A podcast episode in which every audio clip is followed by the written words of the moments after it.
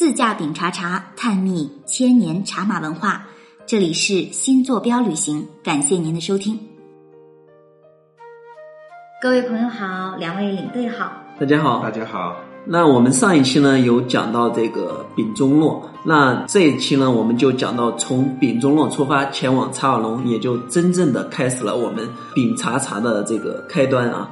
然后这一天呢，我们首先经过的是雾里村。那雾里村上期也有提到是一个世外桃源，为什么它叫雾里村呢？因为这个地方它是位于呃怒江的岸边，然后呢那边的植被非常的丰富，然后呃有一个这样的村子。早上的时候就是雾气比较大，对，早上雾气会比较大，因为整个从丙中洛开始，它的湿度呢什么的都会比下游更高一些，所以每天早上特别适合去拍这种。云海啊，云雾缭绕的这种感觉，真的像是那种就是仙境的感觉啊！你看的那些个房子也好，然后那些桃树啊，各种植物也好，都是很朦胧的那种仙境的感觉。咱们嗯之前呢是在对岸，就从对岸看雾里村看过去，然后呢呃经过了这一段，咱们拍完照之后呢，继续往前走，会经过一个大桥啊，怒江大桥。在对我们在快过桥的时候，就能看到传说中的茶马古道。就是这条路呢，其实就是通往雾里村的一条徒步的线路。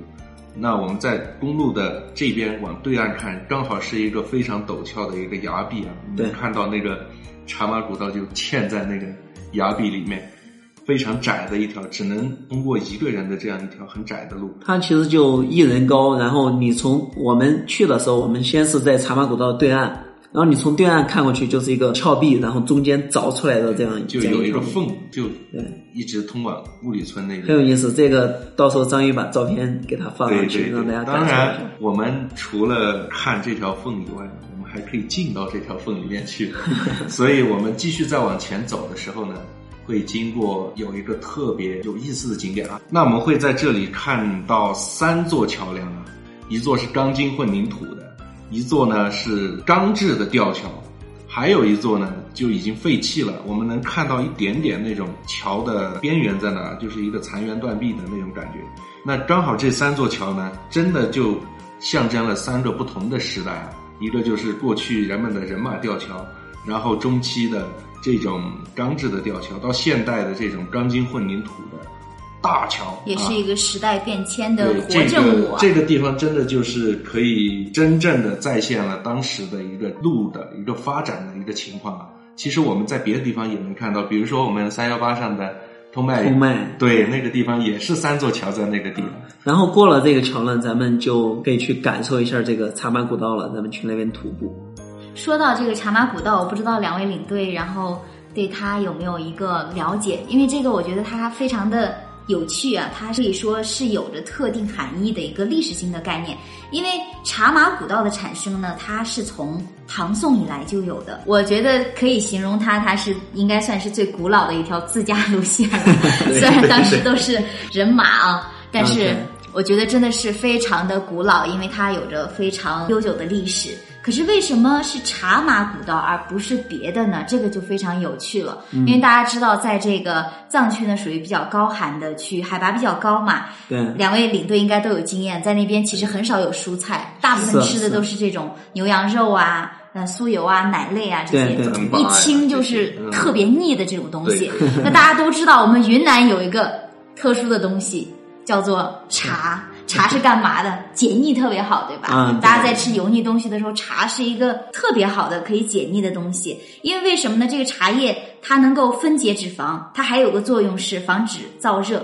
所以呢，我们刚才说了酥油，但是大家都知道藏区还有一种东西叫做酥油茶。他们本身没有茶，但是为什么会有酥油茶？那一定是我们云南的茶可以进入到藏区。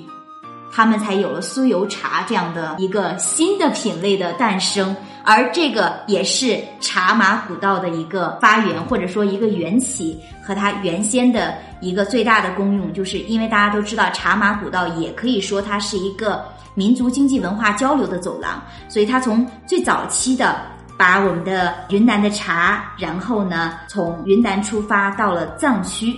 那再把藏区大家都知道的一些，比如说毛皮呀、药材呀、罗马呀，就是这样的东西又带回来，它就形成了一种互市。所以呢，逐渐的，因为有经济，因为有互市，它一定就会有不一样的这种文明产生。哎，我这个话突然差的有点多啊。哇，此处应该有掌声。没有，我这个太汗颜了。我这个大部分都是纸上谈兵，所以我觉得接下来的话还是要进入大家最喜欢的环节，还是请我们的两位领队来说一说现在，然后大家能体验到的这个茶马古道的一些现状吧。嗯，其实刚才吴老师讲了那么多茶马古道的一个文化啊，然后呢，咱们要走的这一段呢，其实就是其中的一小段。那刚才有讲到说，这个这一小段茶马古道是从峭壁里面凿出来的。那它除了是茶马古道呢，它现在也是通往雾里村，就咱们刚才讲到的那个人间仙境的一条路啊。然后现在的这条路的使用情况呢，就是雾里村的村民他们要出来的话是会走这条路的。那他的大多数都是走路、骑马，嗯甚至还有骑摩托车的，特别厉害。就在那种也就是说，其实真的是像。说的这个最古老的道路其实就是自驾路线，是吧？对对对。对，然后它这个路的这个高度啊，差不多就有两米左右啊，有些矮的地方可以碰到头，高的地方可能高一点，就两米左右。然后它的这个宽度呢，也差不多在一米多、两米的样子啊。但是当地人可能已经。熟悉了，所以他们骑摩托车都是一点都毫不畏惧的啊！我觉得从这一点也可以证明啊，中国人民这种不畏艰险的这种力量，这种开凿精神，在这么艰险的路上开凿出这样条路，可以想象当时一定是通过这种手凿呀这些方式。对，确实是用这种。嗯，我们上一次去的时候，有一位老人，然后可能生病了，然后就是他的孩子就扶着他从里面一步一步的走出来，所以现在这条路依然是他们的一个交通要道。有一部纪录片呢，也是在这个地方取了景，叫《茶马古道德拉姆》吧。它里面就是讲述了丙察察整个沿线啊，其实在两千年以前吧，这个地方一直都是使用马帮作为主要的这样一个交通方式的。直到两千零四年以后，这个丙察察线呢才逐渐的打通了公路。喜欢自驾的都知道，其实丙察察公路呢，刚通车到我们的滇藏新通道贯通之前呢这段路呢，其实还是非常的艰险。对，包括咱们之后会讲到的这个大牛沙、老虎嘴啊，其实都是属于原来的这个茶马古道啊。谢谢两位领队的分享。那本期也让我们留下一些小遗憾，或者说是一些小伏笔吧。让我们期待更多精彩的内容，请大家订阅收听我们的饼茶茶系列，也转发给更多的朋友。我们下期节目再见。再见。